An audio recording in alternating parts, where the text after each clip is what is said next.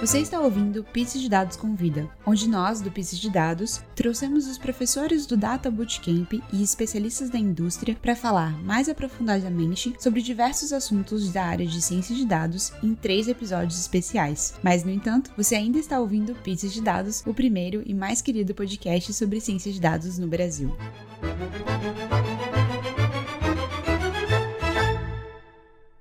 Olá, pessoas! A gente está de volta depois de alguns meses de férias e agora o Pizza está com uma edição especial. Dessa vez somos eu e o Renan, do Data Bootcamp, para fazer uma edição mais do que especial sobre o sistema de recomendações. Como vocês sabem, eu sou a Letícia. Oi, eu sou o Renan. Eu sou o Thiago.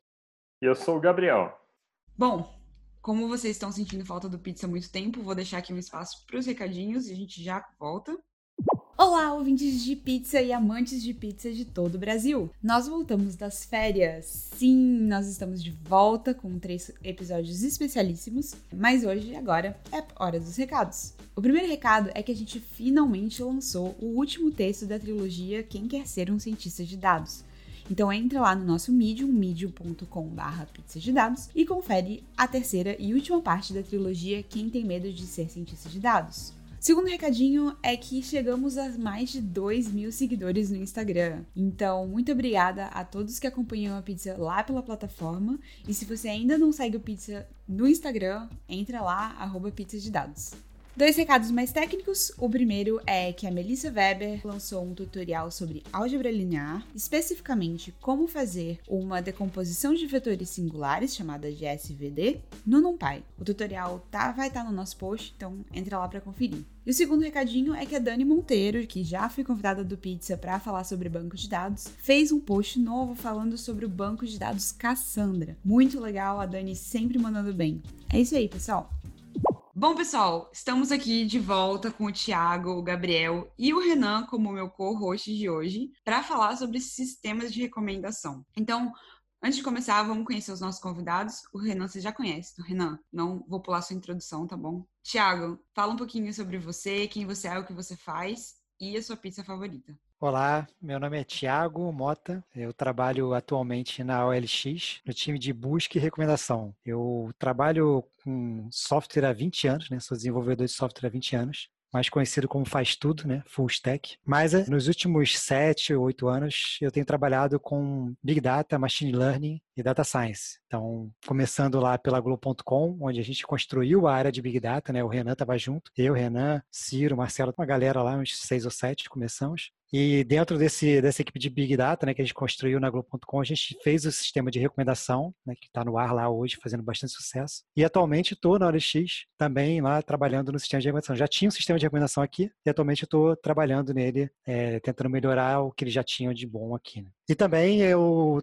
eu tenho uma empresa, Jurimetria Neural, que a gente faz previsões jurídicas. E aí não tem muito a ver com recomendação, mas achei por bem citar. Ah, minha, minha pizza favorita é a pizza de café da manhã. Pode dizer o nome do restaurante? Pode. É, tem um, um, restaurante muito bom aqui na Barra da Tijuca, chamado Nolita. Tem uma pizza de café da manhã, que é queijo, bacon e ovo. É uma delícia. Nossa, eu achei que você ia falar que você gostava de pizza fria no café da manhã. Aí, tipo, Também qualquer gosto. pizza fria no café da manhã. Também gosto. Essa eu nunca tinha ouvido, essa é nova aqui no Pizza. Gabriel, fala de você agora um pouquinho, quem você é, o que você faz e sua pizza favorita. Vamos lá, sou Gabriel Moreira, trabalho na CIT, sou lead data scientist lá, ajudei a, a empresa a estruturar o time e, enfim, estamos atuando em vários projetos lá. Trabalho com software há uns 18, 19 anos já, e migrei para Machine Learning, para atuar com Data Science em 2000, final de 2014, né? Foi quando eu consegui a primeira oportunidade, que foi na CIT, e sou apaixonado por dados, sou apaixonado por sistemas de recomendação. Meu primeiro desafio na CIT foi desenvolver um sistema de recomendação end-to-end, e acabei escolhendo esse tema como doutorado, que eu fiz em paralelo, né? Finalizei em dezembro do ano passado, doutorado em, em Deep Recommender Systems, então Prazer estar aqui no, no Pizza com meus amigos aí, Thiago e Renan. Faltou a pizza. Faltou. Ah, minha pizza? Bom, eu sou vegetariano, né? Então minha pizza é de abobrinha e berinjela. Tá Gosto ótimo. bem peculiar. Delícia. Aposto que esse foi o pizza de dados com pizzas mais diferentes. Olha, o Gustavo adora Elite. Então, todo, todo episódio o Elite vem à tona. Só uma pergunta, Gabriel. A sua empresa CIT é isso? É, CI é comercial T.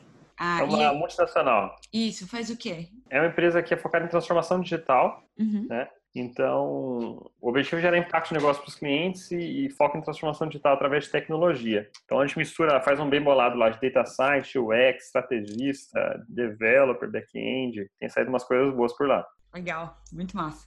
Não conhecia. Gente, vamos falar um pouquinho para o público que não conhece o que, que é um sistema de recomendação, o que, que faz um sistema de recomendação ser bom. E Renan, essa vai para você também, tá? Bom, posso responder? Tentar responder um pouco isso? Bom, a gente tem hoje uma oferta gigantesca de itens de consumo. É, e aí, quando eu falo itens de consumo, se for um site de notícias, são as notícias. Né? Se for um site de vídeos, um YouTube da vida, são os vídeos. E se for uma loja, são os produtos. Né? Então, a gente tem uma variedade enorme de itens sendo ofertados. E essa quantidade enorme de itens atrapalha a vida do usuário, dos consumidores, na hora de escolher. É um paradoxo a escolha. Quanto mais opções você tem, mais difícil é de escolher. E assim, é, a função primordial do sistema de recomendação é facilitar a vida do consumidor para que ele tenha que pensar menos na hora de escolher alguma coisa, de acordo que a gente filtre as coisas que talvez sejam é, atrapalhem a escolha dele, né? Então seria essa uma função principal, mas eu acho que tem várias outras pequenas funções a mais, né? Se o pessoal quiser complementar,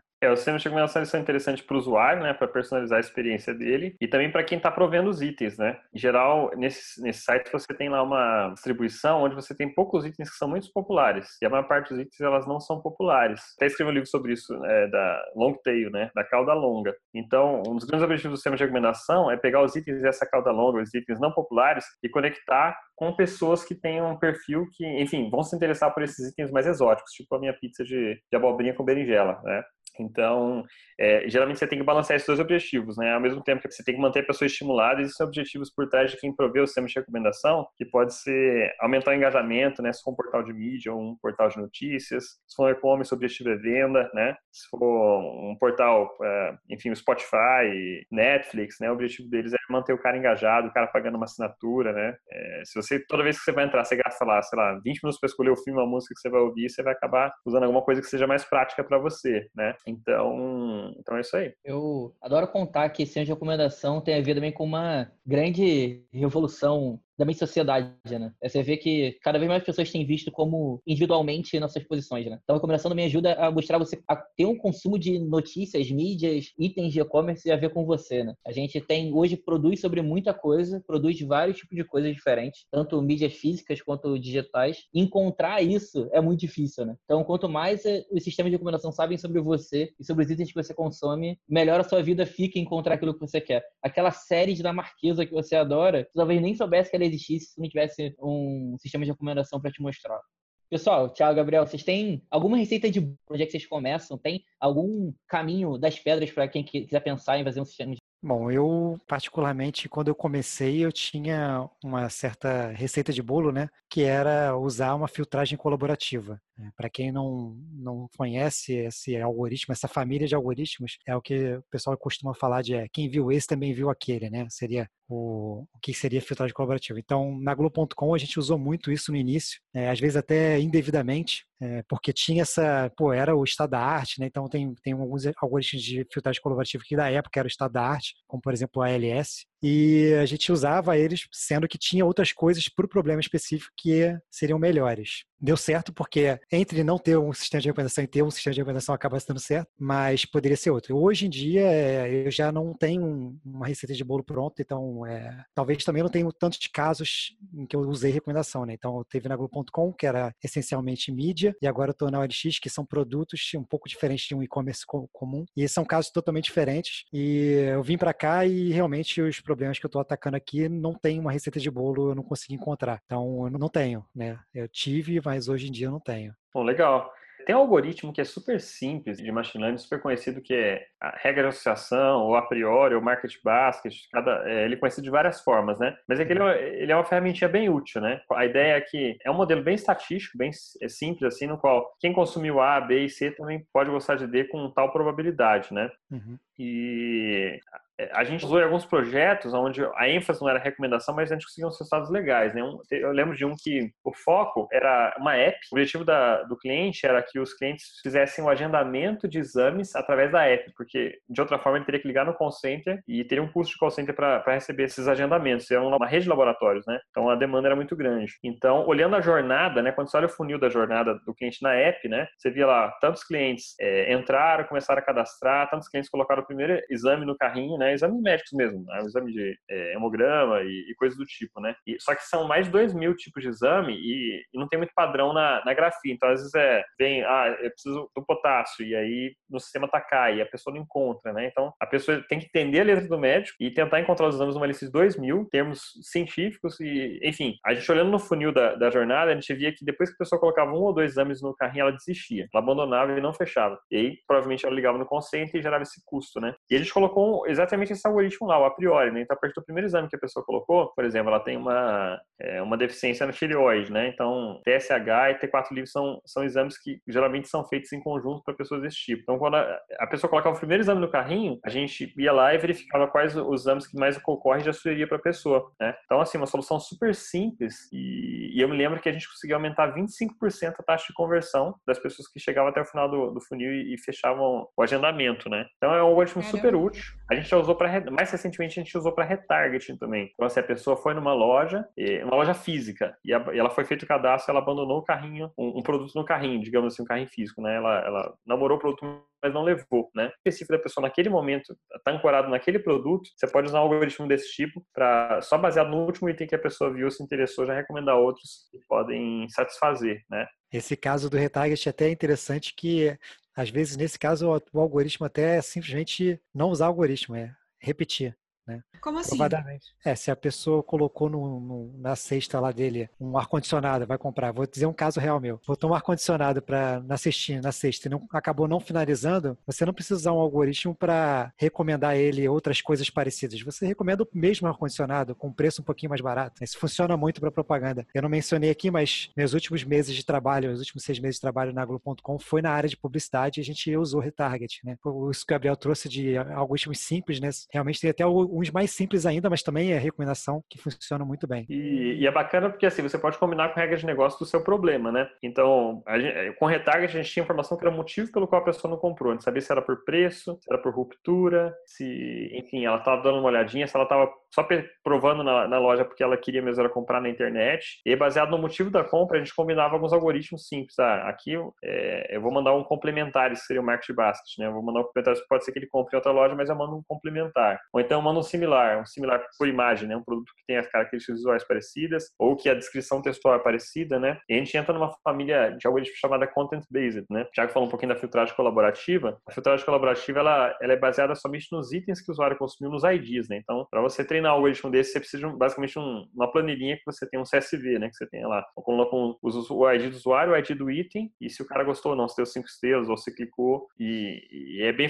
popular esse algoritmo porque ele, ele se aplica é, facilmente você em qualquer domínio consegue treinar, né? Não necessariamente ele vai performar tão bem, mas ele é fácil de usar. E aí já tem uma outra família que é. Só que assim, a, a filtragem colaborativa ela tem um probleminha, né? Ela sofre muito com o problema do inglês, né? É o, o cold start do usuário e o cold start do item, que é quando chega um usuário novo no sistema e, e ele não, o usuário não consumiu nada, então ele não sabe o que recomendar. Geralmente ele vai colocar os populares ali. Ou então chegou um item novo, né? Sai um novo item no catálogo e você não tem interação de usuário sobre o item, então você não sabe quem pode se interessar. E aí vem as, os algoritmos baseados em conteúdo ou content based, onde ideia é usar atributos tanto do item quanto da pessoa para tentar fazer o, o, match, né? Então, num portal de notícia pode ser, ah, baseado na última notícia que você leu, recomendo um assunto relacionado, né? Ou então, é, enfim, é, baseado no, você foi no, no Pinterest sem formular categorias de seu interesse, ele já trouxe ali algumas alguns itens populares daquela categoria, né? E aí você consegue lidar, usar o, o content based para lidar com esse problema de, de cold start, né? Quando o usuário chega. Posso fazer uma pergunta aí para o Gabriel, então? Só se for fácil. Você que tem na CIT tem bastante casos em que vocês trabalham. Você já chegou a usar a solução do Light FM de Collaborative Filtering que resolve a questão do, do cold start? É, é um Framework Factorization Machine? É, ele usa, é, só que ele também, ao faturar a matriz, também coloca os atributos, né, uhum. de content based na, na matriz. E aí se chega um item novo, você pode colocar só a descrição, né, dos atributos. Uhum. Teoricamente, resolveria. Eu, tenho, tenho ele na manga para testar, mas não, nunca testei. Eu queria saber se de repente... Cara, não conheço esse framework. Eu já usei numa competição do Kaggle em 2017, tem uma competição da Outbrain Click Prediction. A tarefa é dado um número de anúncios, saber qual que o usuário clicou. E aí eu vi que o pessoal estava usando muito um framework chamado Lib, LibFM, e eu cheguei a usar também, ele teve resultados bem bons. Ele é uma, a Factorization Machine é uma generalização do, de matrix de faturação de matrizes, né? E o bacana é que ele permite, como você falou, né, combinar tanto as features de comportamento, né, as características de comportamento, quanto também combinar atributos que você tenha do usuário, do item, né? E ele, ele modela isso, né? Modela a interação entre as features. Então, é um algoritmo bacana, mas eu nunca usei ele em produção, não, só, só em competição. É, um outro exemplo de recomendação é cross-selling. Cross-selling é você, ao comprar alguma coisa, te indicar outra. É um exemplo clássico que a Amazon usa, por exemplo, quando você compra amaciante, ele te recomenda sabão em pó. Como é que ele faz essa relação? Ah, ele vê que quando você costuma comprar sabão em pó, você também leva amaciante, e assim vice-versa. Lá no iFood, a gente faz esse tipo de coisa, como por exemplo, você esquecer de colocar um refrigerante no seu item de cesta de compras. Então, ah, você está comprando um hambúrguer, legal, a gente recomenda um refrigerante. Ou você está comprando um hambúrguer, recomenda batata frita, que são coisas que combinam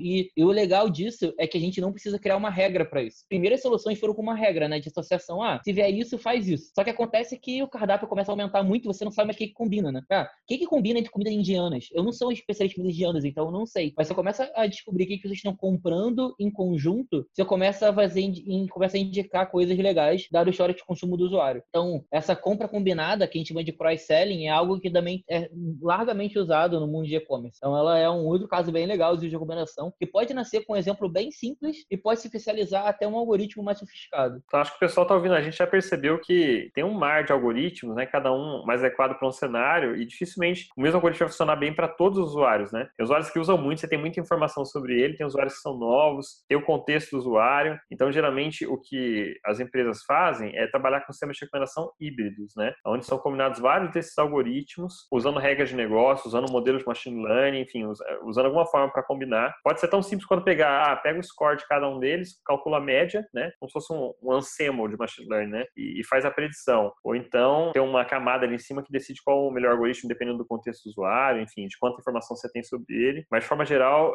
os sistemas em produção são sistemas híbridos, né? Que tem vários desses algoritmos aí dessa, dessa sopa aí, né? Inclusive, um dos algoritmos que as pessoas costumam nem falar muito sobre ele, mas é a própria, digamos, escolha do editor, né? A curadoria, né? Então, se você faz o curso de recomendação que tem no Coursera, e eles falam sobre, sobre esse tipo de algoritmo, é um algoritmo, né? Entre aspas, porque na verdade é uma escolha do editor, mas é uma recomendação, né? É uma recomendação de conteúdo, mas não em algoritmo. Então, não, é, não é personalizada, mas é uma recomendação, né? É, ele pode, inclusive, você pode fazer, um editor pode fazer várias, digamos, sets de algoritmos e a gente personalizar esse set. Ah, esse, esse aqui, essa, esse set aqui, esse conjunto de itens vai para esse grupo de usuários, né? Esse cluster. Então pode ser um pouco personalizado, mas é, é possível também, né? Tá, nossa senhora muita coisa, foram muitos algoritmos falados em cinco minutos. Tá, então hoje a gente tem um, um mar de, de, sistemas, mas como que eu que estou implementando um sistema consigo verificar quão bom é o meu sistema? O Gabriel comentou da questão de conversão, né? Se você está falando de um, de um carrinho, mas que outras métricas tem? E como é que você sabe que 25%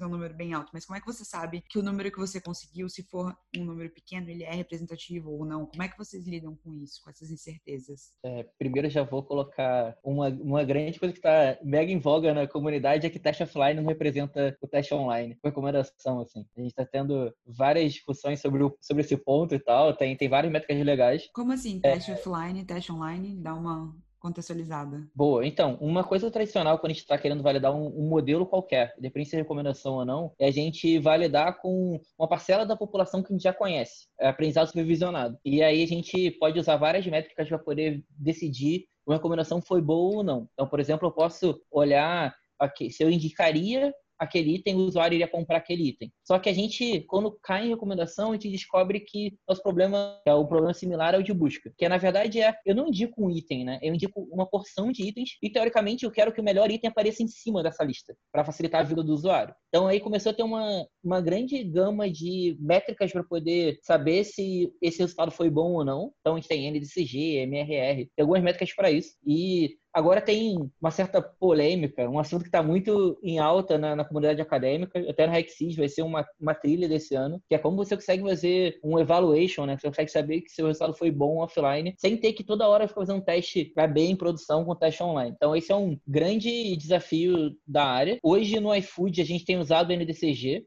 para teste offline, para poder medir o que a gente está fazendo, mas eu assumo que a gente usa ele como um guia. É, a gente sempre está testando online para uma parcela pequena da população e vendo o impacto na métrica de negócio que a gente quer acompanhar. Até porque fica mais fácil nossa comunicação, olhando as métricas de negócio, como por exemplo, venda. Ah, se a gente recomendou isso aqui, gerou venda, não gerou venda, ou ao associar isso aqui, eu estou deixando o usuário mais feliz com, com o produto. A gente tem cada vez mais caminhado para esses números e não somente para métricas offline. Só complementando o que o Renan trouxe aí, é, existe uma diferença bem, bem forte entre são, um algoritmo de machine learning comum para o de recomendação exatamente por causa dessa validação. Né? Então, se você faz um, um algoritmo de machine learning, sei lá, para classificar uma foto, é, o modelo feito vai funcionar com outra foto. Agora, o de recomendação, quando a gente analisa offline, a gente não apresentou realmente aqueles resultados para os usuários que offline. A gente gerou um set de, de itens que ele não viu e a gente tenta ver se, se ele descobriu. Na hora que a gente vai colocar online isso, muda o comportamento do usuário. Então, o resultado é totalmente diferente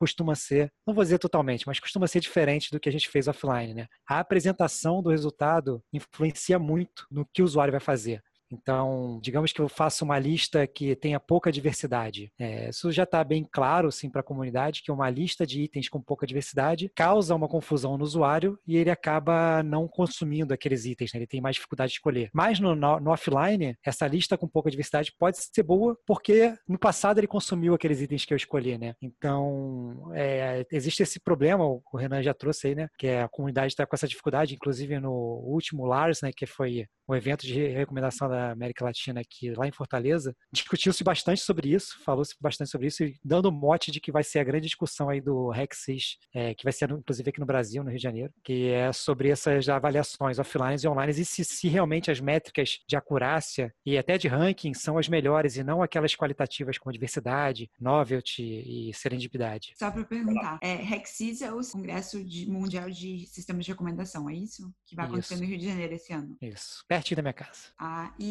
assim, como é um congresso bem denso, você tem que estar trabalhando com isso para aproveitar? Ou é uma coisa mais acessível para quem quiser aprender também? Não precisa ter um conhecimento muito amplo, porque é um evento que tem bastante coisa de matemática, tem bastante coisa de deep learning e tal, mas também tem muitas discussões teóricas sobre coisas psicológicas e de UX. Inclusive tem um workshop só de UX para recomendação, né? Então tem discussões psicológicas e filosóficas sobre recomendação sobre, como, sobre funcionamento e tem também as partes mais densas de matemáticas e computação. É, eu, eu complementaria dizendo que a Exist tem uma parte de indústria também. Então vai lá o Netflix, vai lá o Spotify, vai lá produtos que a gente usa no nosso dia a dia, a Amazon, ele vai lá contar pra gente como é que o sistema de recomendação impacta no seu negócio. Então, se você quiser, vamos imaginar que você trabalha no e-commerce e você está pensando em, em, adotar uma solução de recomendação e você já está já tá começando a implementar algumas, algumas bibliotecas já tem prontas sobre isso, você fala, não, preciso abrir minha mente e entender mais sobre o mercado. É, ir para uma conferência como a Axis pode te ajudar também no networking, na troca de experiências sobre o sistema de recomendação. Então, é, aproveitem, é raro eventos tão grandes virem para o Brasil do meio acadêmico, então aproveitem, vai ser no Rio esse ano. É, vai ser incrível. primeira edição no Hemisfério Sul, né? Top. É, eu, queria, eu queria voltar na pergunta anterior da avaliação do sistema de recomendação para complementar. Então, assim, a gente tem alguns atributos que têm sido estudados para se avaliar o sistema de recomendação, né? Então, a gente falou um pouco de acurácia, né? Que é você tentar acertar o que o usuário, o que é relevante para o usuário, o que ele vai gostar. O Thiago falou da diversidade, é você gerar uma lista de recomendação que não seja muita coisa parecida, né? Então, você tem, uma, você tem condições ali de sair, de sair da bolha e ir para outros itens. Tem também uma característica chamada novelty, que ele é assim, o quanto que aquele item é novo para o usuário no sentido que ele não teria descoberto de outra forma, né? Geralmente está muito associado à popularidade. Então, quanto mais popular, menor a novelty. Quanto mais não popular ou mais long tail esse item é para aquele usuário, mais informação você trouxe para ele, mais valor. Né? Então, é uma novelty maior. Tem uma outra, outra característica que é a cobertura. Então, assim, quantos por cento do catálogo de itens que você tem, você conseguir recomendar de forma personalizada pelo menos uma vez para os usuários, né? Então, é, pensa numa Amazon, né? Tem produtos muito populares, mas tem alguns que são, são pouco populares. Então, se eles não conseguirem recomendar nunca, por exemplo, metade do catálogo deles, nunca ninguém vai achar, a não ser que faça um search muito detalhado, né? Então, é, é uma outra característica, um fator de qualidade importante. É, e tem a serendip, que é, ou, eu não sei traduzir isso em português, tá, gente? Não sei nem falar inglês. É uma serendipidade. agradável. Onde a ideia é você surpreender positivamente o usuário com o item que, que você está colocando, né? Então, dentro desses atributos, o pessoal tenta medir isso offline, tem métricas para medir isso tanto offline, ou seja, você tem um histórico de interações de usuário no site e você tenta testa diferentes algoritmos e ver como é que eles vão, né? E geralmente tem um trade-off. Se você tenta melhorar novelty ou diversidade, a acurácia acaba caindo. Porque você vai colocar itens muito diferentes daqueles que você acha que o usuário vai, vai gostar ou itens que não são muito populares e a acurácia cai. Então, é um desafio, às vezes, você balancear isso. Mas se você mirar só em um atributo, provavelmente o usuário não vai gostar do seu sistema, né? E aí tem esse, esse lance que o Thiago comentou do viés, né? Porque quando você olha as interações dos usuários, elas refletem a UX que estava em place quando o usuário acessou, né? Então, você tem ali as seleções dos editores no, portal de notícias, você tem ali os algoritmos que já estavam influenciando o que o usuário ia gostar. Então, se você não tomar cuidado com isso, e você tunar muito para acurácia, pode acontecer de é, o sistema ser bem acurado simplesmente porque ele está reproduzindo as recomendações que o sistema anterior colocou, não necessariamente fornecendo melhor para o usuário, né? Por isso a importância do, do, teste online. Só que o teste online, o A/B teste, ele é caro de ser feito, né? Ele exige você realmente criar um pipeline de machine learning, você colocar isso em produção, você pegar parte dos usuários e colocar uma experiência diferente para eles, né? Então, geralmente o pessoal trabalha com, com análise offline para escolher os melhores candidatos, algoritmos que, que têm um melhor potencial de melhorar nesses atributos de qualidade, e aí fazer A/B teste para ver na prática o que, o que funciona melhor, né? Isso é uma coisa que eu ia perguntar da questão da bolha bolha mesmo. Porque quais são as estratégias que você pode fazer para tipo tirar o usuário da bolha? Até uma pergunta meio filosófica assim, será que a gente não deveria dar opção para as pessoas de estarem mais na bolha ou menos na bolha? Às vezes eu como usuária sinto que eu tô tão dentro de uma bolha que eu não consigo sair. Às vezes a única solução é criar uma conta nova e tentar começar do zero para tipo ver coisas diferentes. É, sim, deveríamos dar essa opção. É, é, só uma questão dos sistemas priorizarem isso, né? Mas já vi vários sistemas de recomendação que tem isso, né? Você pode ir lá e dizer, ó, não estou gostando dessa recomendação, renova aí. Então, parte do sistema vê que tem, tem benefício para o usuário e para a empresa em si é essa opção. Então, sim, acho que é, Inclusive, nesse workshop que eu mencionei um pouco antes de UX sobre recomendação, fala bastante sobre isso também. Como informar porquê daquela recomendação e como permitir que o usuário manualmente influencie essa recomendação, seja excluindo ou seja é, colocando outras informações e feedbacks. Tem bastante coisa sobre isso né, nesse workshop. Mas tem sistemas, não vou dar nomes aos bois, que você recusa e você fala, eu não quero essa recomendação, e ela volta o tempo inteiro. É, isso aí se chama Pode... viés do, do, do, empresário. Ele precisa fazer aquilo ter uma vazão. Amigo, entende que isso aqui não vai rolar. É, eu acho interessante é, que o pessoal tem muitos amigos que falam assim: Poxa, um dia eu estava falando que eu queria comprar uma air fryer e aí veio o anúncio de air fryer. Né? A pessoa acha que o celular está ouvindo. Cara, como né? me falam isso? é, é, é. a primeira que ah, e aí, tá ouvindo a gente. E é interessante que esses algoritmos, assim, já pensando só no, num simples refiltragem colaborativa, consegue alcançar isso porque, apesar de você achar que é uma pessoa única, você é parecida com muita gente. E você está fazendo coisas parecidas com pessoas que compraram o ar-condicionado nesse momento. Né? Então, eu tento explicar isso para a pessoa, mas a pessoa não acredita porque ela acredita que é única. Né? E todo mundo tem usado muito muito nesse mundo atual de recomendação, que é só localização. É, muita app tem direito a saber onde é que você tá, e muitas pessoas perto de você consomem aquele negócio. Então é, é muito normal você estar tá numa região, por exemplo, um exemplo de concessionária de carro. É, você foi lá e fez um test drive da concessionária de carro. Você não se deu dado nenhum, você só entrou, fez um test drive e saiu. E aí quando você saiu de lá, começou a ter um anúncio de várias outras concessionárias de carro para você visitar. Ela não fez isso porque ela te ouviu, ela fez isso porque ela sabia o lugar que você tava. Então, é, a gente tem vários detalhes legais sobre isso. Uma coisa legal que você falou, Letícia, notícia, que a gente pode extrapolar um pouquinho até para LGPD, Lei Geral de Proteção de Dados, que o Brasil vai entrar em vigor esse ano, ela está em fases entrando em vigor, é que você tem direito ao esquecimento, né? Você pode pedir para deletar todos os seus dados que geraram algum modelo de machine learning. Então, essa lei é muito similar à lei europeia, que é a GDPR, que também permite isso. Então, você pode ver que alguns sites bem famosos, como Facebook e Google, você consegue baixar todos os seus dados e dizer que você quer apagar eles. Então, tem isso. É, falando um pouco sobre a bolha em específico, a bolha é ruim para o mundo de e-commerce. Então, é, a gente não quer que você fique tão preso na sua bolha quando a gente pensa muito em e-commerce, porque a gente tem um catálogo vasto, né? Pensar em e-commerces grandes, a gente quer que você consuma um pouco de tudo. Então, é aquele serendipity, que é aquela surpresa agradável que o Gabriel comentou, ela que para tentar furar sua bolha, né? Vou dar um exemplo. Você consome muito sobre notícias da região que você mora. E aí eu posso colocar no menos notícias da região que você mora, botar uma notícia sobre entretenimento, sobre, sei lá, sobre um programa de TV. E aí quando eu faço isso, eu tento medir o seu grau de atratividade com aquilo, para tentar fazer você sair da bolha de só consumir notícias sobre o seu local. É, isso é muito comum em, em área de mídia, é muito comum em todo o sistema de recomendação. A gente tenta ampliar essa área de consumo, mas é a, a, bolha que a gente tanto comenta, você consumir mais do mesmo que você consome, tem muito a ver também com o nosso perfil de consumo em sociedade, né? Sendo com as mesmas pessoas, vai no mesmo lugar e prova das mesmas coisas parecidas com os outros.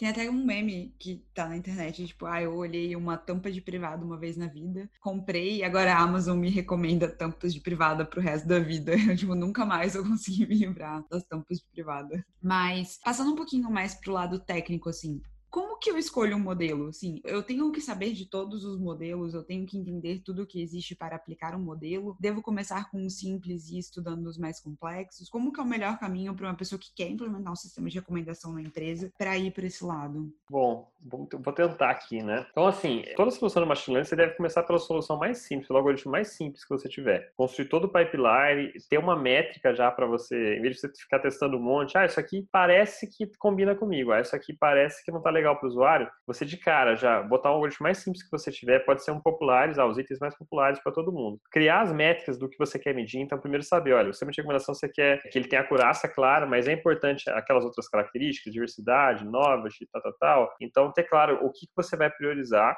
construir um baseline simples e medir. E, e aí, a partir disso, você iterar. Né? Então, talvez seja legal a gente comentar aqui um pouco sobre como é que a pessoa pode aprender isso, né? Poxa, vou ter que fazer um mestrado, doutorado para aprender a usar o sistema de recomendação? Não, tem, tem um monte de frameworks, assim, filtragem colaborativo, colaborativo tem um monte de frameworks, é fácil você, você encontrar, né? É, tem um datasets clássicos, por exemplo, Movies, né? Que, é, que, são, são ratings de filmes, né? Você pode é, facilmente achar tutorial em Python, em R, em Spark, um monte de linguagem para fazer uma filtragem colaborativa em cima desse dataset, né? Tem cursos, né? Tem cursos, esse texto que o Thiago falou que é um, um curso clássico de sistemas de recomendação do Coursera, né? Só tem um lá, é, bem famoso, que é o de Recommender Systems. Tem livros, tem bastante tutoriais, né? Então, acho que é, vale a pena conhecer um pouco do cardápio de algoritmos para você começar a enxergar quais que vão se encaixar mais nas suas necessidades. Então, assim, não tem muita receita de bolo. Se a gente falar, por exemplo, de outros programas de machine learning, cara, eu quero fazer uma classificação de texto ou classificação de imagens. Você já tem umas arquiteturas que funcionam bem e, e que vão resolver bem o problema. Agora, sistema de recomendação, ele está muito ligado na, na forma como você vai apresentar isso para o usuário, no que você quer atingir, no domínio, né? O sistema de recomendação de portal de notícia é completamente diferente de um e-commerce ou, enfim, de, de um marketplace, né? Acho que seria legal se vocês pudessem comentar também de outros recursos que a gente tem para aprender, enfim, que algoritmos tem, que existem, né, e, e o que o usuário pode, pode usar para pode utilizar para começar. E assim, digamos que o sistema de recomendação ele é uma parte de aprendizado de máquina, né, machine learning. Ou não? Tipo, você tem que saber um para saber o outro. É melhor saber um pouco dos dois. Como que isso se encaixa dentro desse contexto de um monte de coisa dentro de data science, de ciência de dados que dá para estudar? Eu acho que sistema de recomendação não é uma parte de machine learning, sistema de recomendação você pode usar machine learning para resolver, né? Os algoritmos mais, digamos, sensuais, não sei se pode falar essa palavra, são os com machine learning e com deep learning, né? O pessoal gosta muito, mas você não precisa, o Gabriel logo no início comentou sobre algoritmos bem simples que ele, né, usou, né, de, de sexta, com visitação, não são com machine learning, são com técnicas estatísticas simples. Então, não é machine learning. Você pode usar machine learning, eventualmente vai usar. Um exemplo de um algoritmo que não seria machine learning, ah, eu quero, uma notícia que eu li ou um artigo, encontrar artigos parecidos, né? Então, tem uma técnica estatística para você pegar um texto, criar um vetor e aí você busca os vetores similares, né? Então não existe um aprendizado ali de fato, só existe uma, uma busca por itens parecidos, né? Eles podem se aplicar para sempre de recomendação, mas não usa machine learning. Um exemplo bom que a gente teve lá na Globo.com sobre diversidade, a gente, na nossa API de recomendação, a gente colocou um, uma intervenção nela para forçar a diversidade no resultado. Né? Então, não era um algoritmo em si, né? Era já eu pegava um pouco mais de resultado do que precisava e forçava uma diversidade nos itens de acordo com parâmetros que eu podia configurar e fazer testes ABs online, sem precisar desenvolver muita coisa, né? Então a gente forçou diversidade em alguns testes ABs para ver se melhorava, sem olhar o teste offline, né? Só forçando a diversidade. E isso melhorava os resultados online no teste AB, é, os click-through rate e o tempo de uso do site. Então, você vê, às vezes não é nem trade-off. O trade-off acontece bastante entre diversidade e acurácia no seu teste offline, mas pode ser que online, aumentando a diversidade, aumentando a, a serendipidade, você consiga um resultado melhor em acurácia que facilita a escolha do usuário. Uma técnica boa para testar, para poder botar diversidade no ar é tacar um random em alguma posição. É bem popular essa, essa abordagem, então você pode fazer um random com dados viciados se você quiser. Então é um random, nem tão random assim, mas é um jeito bom de você fazer já serendipity e tentar mostrar diferente para o usuário. A gente no iFood tem tentado, a gente tem algumas listas que mostram mais de um item, né? mais de um tipo de item. Então, ele não é só pizza, ele não é só hambúrguer, ele não é só comida saudável. Ele tem um pouco de tudo. Então é bem importante nessas listas o grau de diversidade ser bem alto. Então é eu tenho que ter um pouquinho de cada um desses tipos dentro da lista para poder entender o que, que você quer, né? Imagina se eu tenho uma lista, por exemplo, uma lista de com entrega grátis. É, se eu coloco ela só com hambúrguer e você não come hambúrguer, eu desperdicei muitas posições, né? Eu tenho que mostrar um pouco de cada coisa para você, para você poder saber, a gente poder medir qual o seu melhor impacto. Muito legal. E falando um pouquinho mais assim, você, qual que é o tamanho de um dataset que você precisa ter para começar a ter um sistema de recomendação eficiente?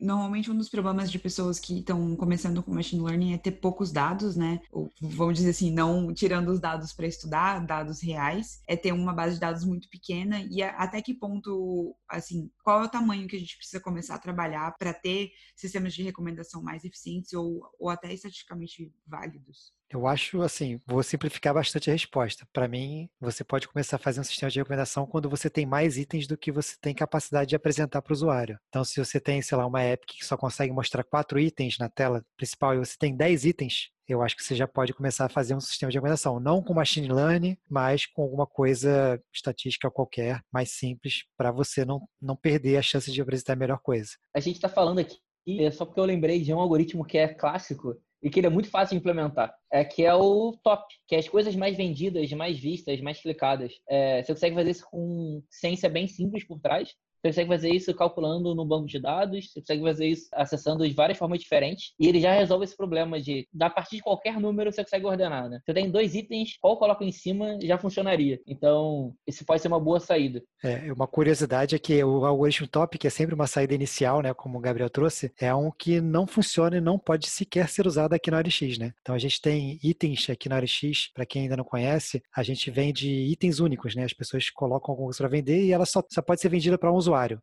A partir do momento que esse item vira top, ele já está meio que vendido, né? Então eu não posso apresentar mais ele. Então foi uma quebra de paradigma muito grande para mim, que vim da Globo.com, que era mídia, e o top funciona muito bem, né? Para quando a gente tem o cold start, mas aqui não funciona e nem pode, pode. funcionar. E, cara, para quem está começando, o top é o pior inimigo, na boa.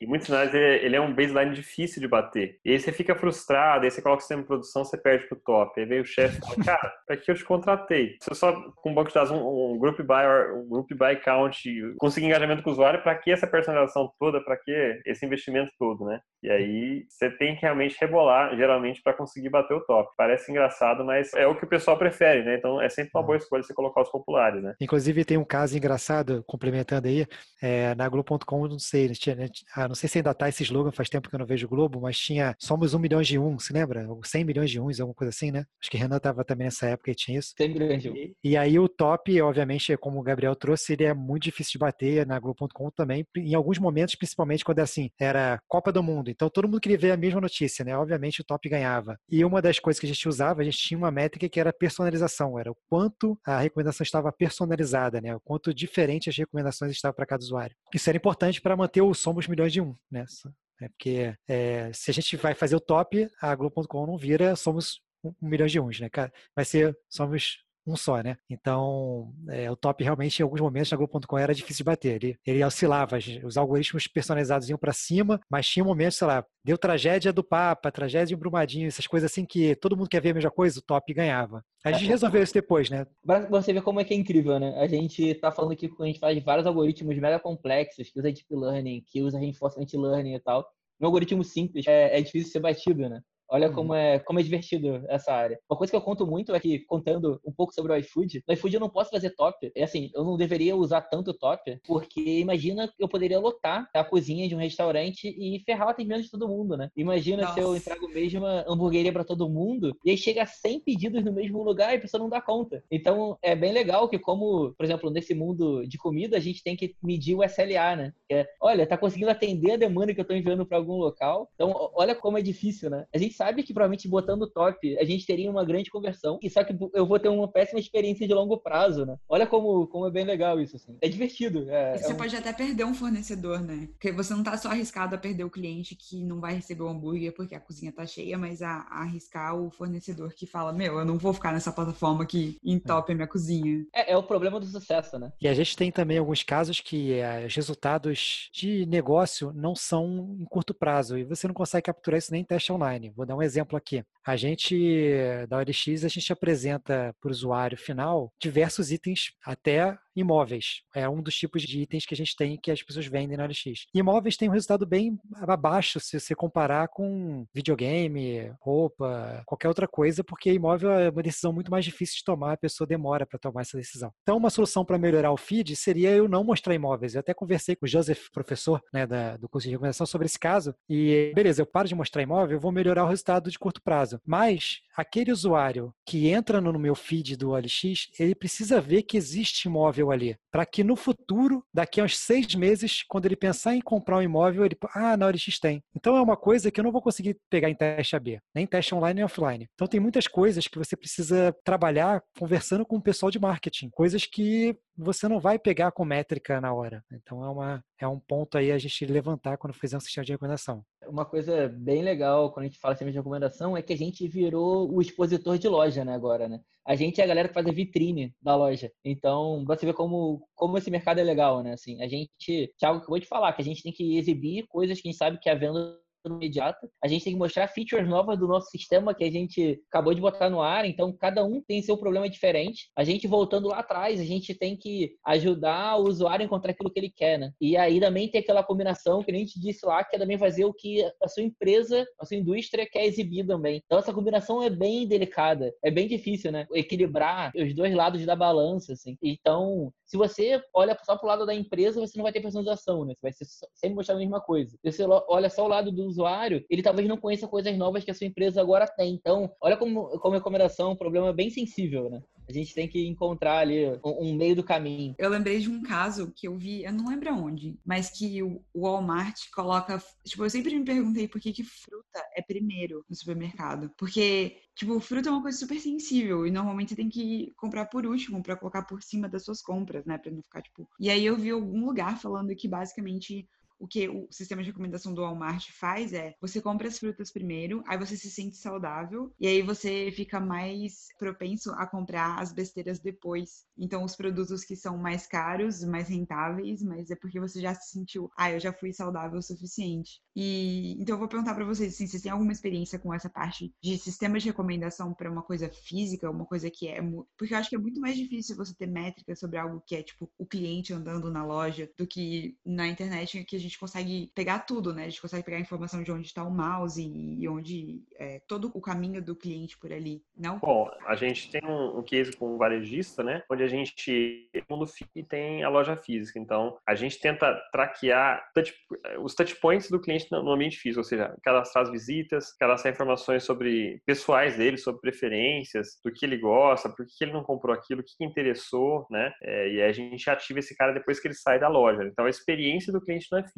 A coleta é física e a ação que é feita depois é para levá-lo ou de volta para a loja física ou para o ambiente digital, né? Mas eu não, não, não tenho conhecimento assim, de algum sistema de recomendação que seja só físico, né? Que seja uma experiência que você vai ter ali no local. Tem, é, tem, tem um caso clássico de marketing que é elementos parecidos. Então, é um content base na própria, no corredor do, do supermercado, mas eu não tenho muita experiência. Fica a dica, eu... vamos, vamos, trazer alguém do Walmart ou algum supermercado. É, no curso de recomendação, sempre fala, sempre dá o exemplo do pão e da banana, né? Você vai no mercado, você não vai ter exposto fácil banana nem pão, porque tem pão e tem banana. Para que, que eu vou expor para você pão e banana? Você vai lá, vai ter, você já sabe, né? É sempre esse exemplo. Então, o sistema com maior acurácia, se você colocasse num supermercado, seria um, um que botasse banana para vender rápido. Essa é a maior acurácia, mas é útil? Talvez não, né? Mas isso aí é do curso, né? Não é uma experiência real que eu tive. Bom, gente, eu vou fazer a última pergunta, senão esse episódio vai ficar imenso, ninguém vai ouvir a gente. Quais são as dificuldades de colocar um sistema de recomendação em produção? Cara, eu tenho muita dificuldade, porque cada sistema é, uma, é um caso diferente. Então, eu vou dar um exemplo que eu estou tendo agora no LX. É o algoritmo que a gente está fazendo, que se chama CCBIC, né? Teve o primeiro fracasso dele offline, ele deu super bem, resultado ótimo. Eu até apresentei lá no Lars, só que quando foi para online, ele teve fracasso. Mas o fracasso não foi por causa da dificuldade de colocar em produção. Teve uma dificuldade bem grande, porque tem uma questão de custo ele ficou bem custoso para executar o algoritmo em si. É, e ele precisa ser online, aqui as coisas na OLX são muito rápidas, as pessoas vendem muito rápido, colocam toda hora e, o, e como eu falei, o anúncio, ele que é nosso item, né, ele só pode ser construído por uma pessoa, então é muito perecível as coisas. Então eu não posso fazer um algoritmo em batch que demore para rodar. Tem que ser tudo online. Então eu preciso executar a classificação de um item sobre 400 mil outros itens, que seria o subset que eu tenho para esse item. Né? Na verdade eu tenho 12 milhões no meu catálogo, mas aí eu pego um subset. Eu preciso executar em 400 mil itens a classificação, então aí tem um, um gargalo aí.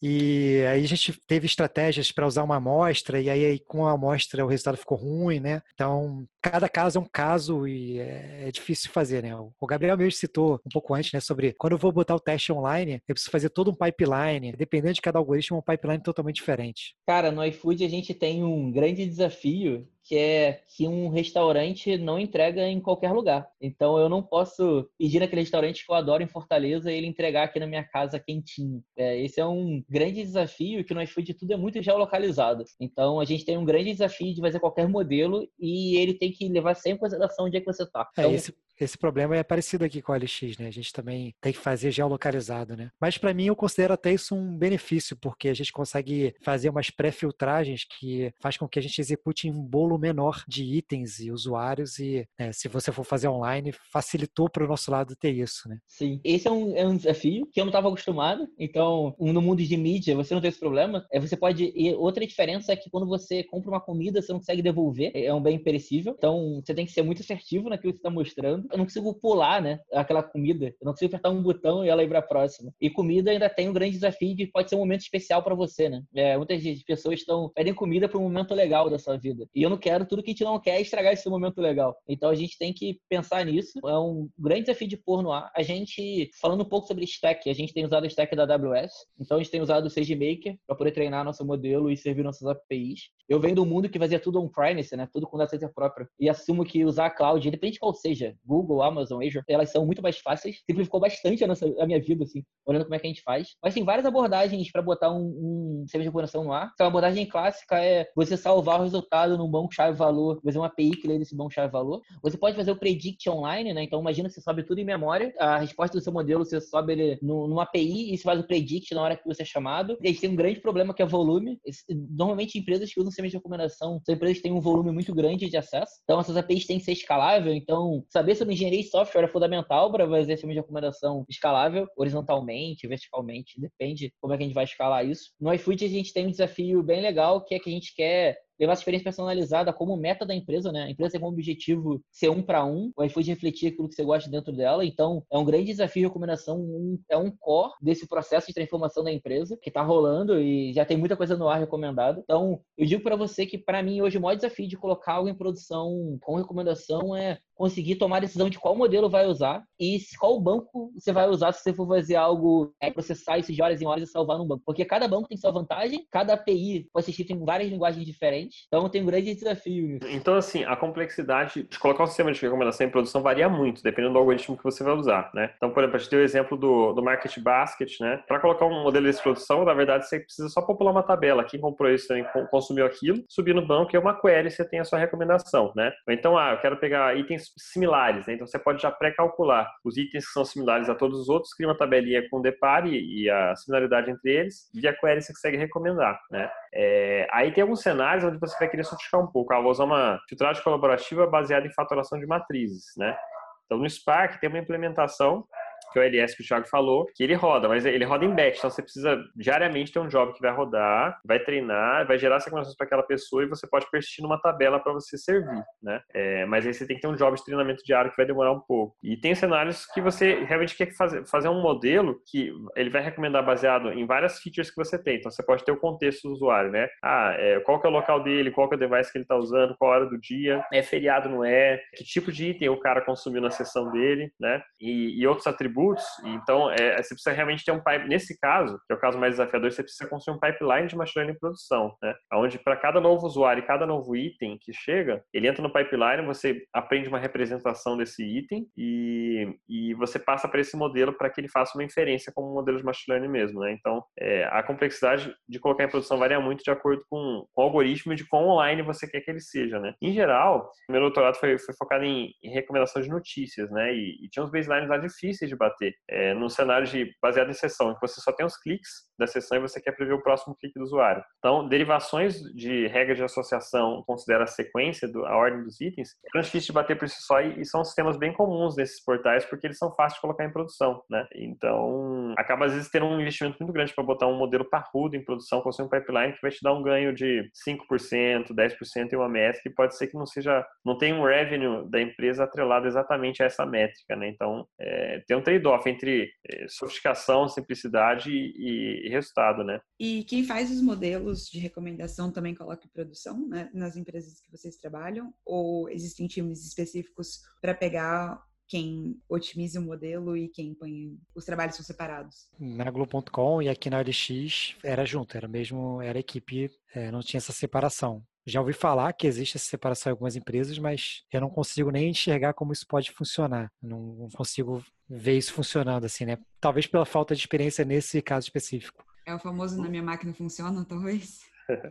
No papel, assim, é, tem o papel do Data Scientist e o Machine Learning Engineer, né? O Data Scientist fica mais modelagem, e o machine engineer é aquele cara que manja muito engenharia, DevOps e conhece de machine learning, então ele consegue botar um modelo em produção. Só que na prática é muito difícil. Se o data scientist não tiver noção de, de engenharia, ele vai criar um modelo que não vai escalar. Né? Então, pode ser que tenha que refatorar todo o modelo, pode ser que nem seja factível colocar um modelo aqui em produção por conta de alguns requisitos de engenharia, né? Então, é. na prática, o data science tem que ter esse conhecimento para nessa área, porque acho que senão não vai muito longe, né? É. Na minha experiência, assim, eu vejo que a gente até começa, faz um modelo que talvez não seja tão factível, na hora que vai desenvolver para colocar em produção, percebe isso, e aí volta rapidinho, muda um pouco o modelo, testa, e aí é uma coisa meio iterativa, incremental, e tendo uma separação, assim, de repente, se os dois forem do mesmo time, trabalharem em dupla, talvez veja funcionando. Mas eu já vi casos, já, já ouvi falar de algumas empresas em que é, são dois times separados. Ela faz um modelo, depois vai lá e manda um modelinho Júpiter lá para o outro colocar. Eu não consigo é, nem conceber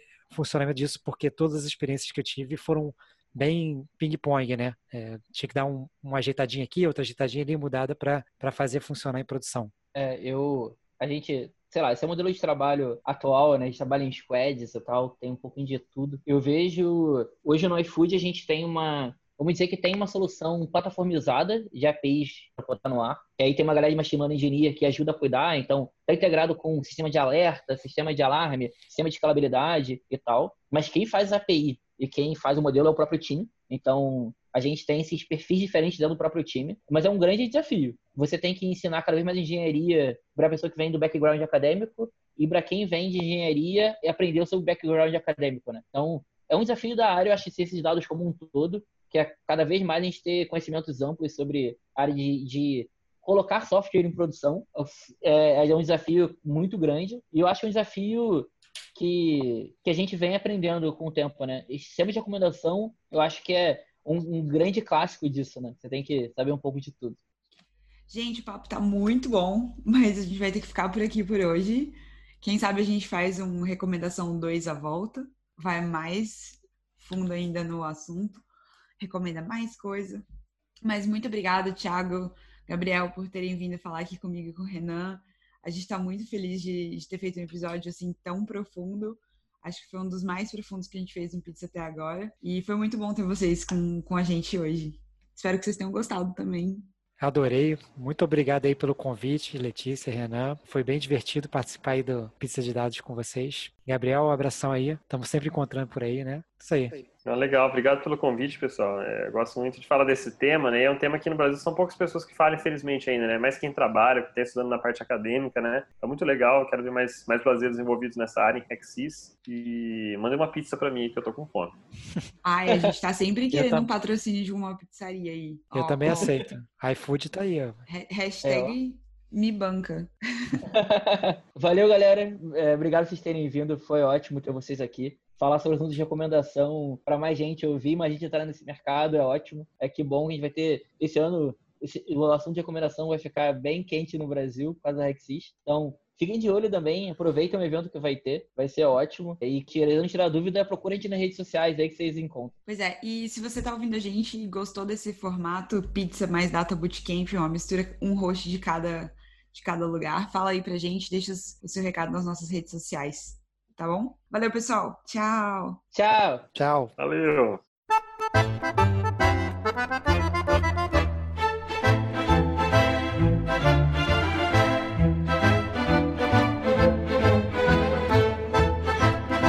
Você acabou de ouvir mais um Pizza de Dados. Você pode encontrar mais episódios no iTunes ou em seu agregador favorito. E nos seguir no Twitter em arroba pizza de dados para mais novidades quentinhas. Tchau! Thank you.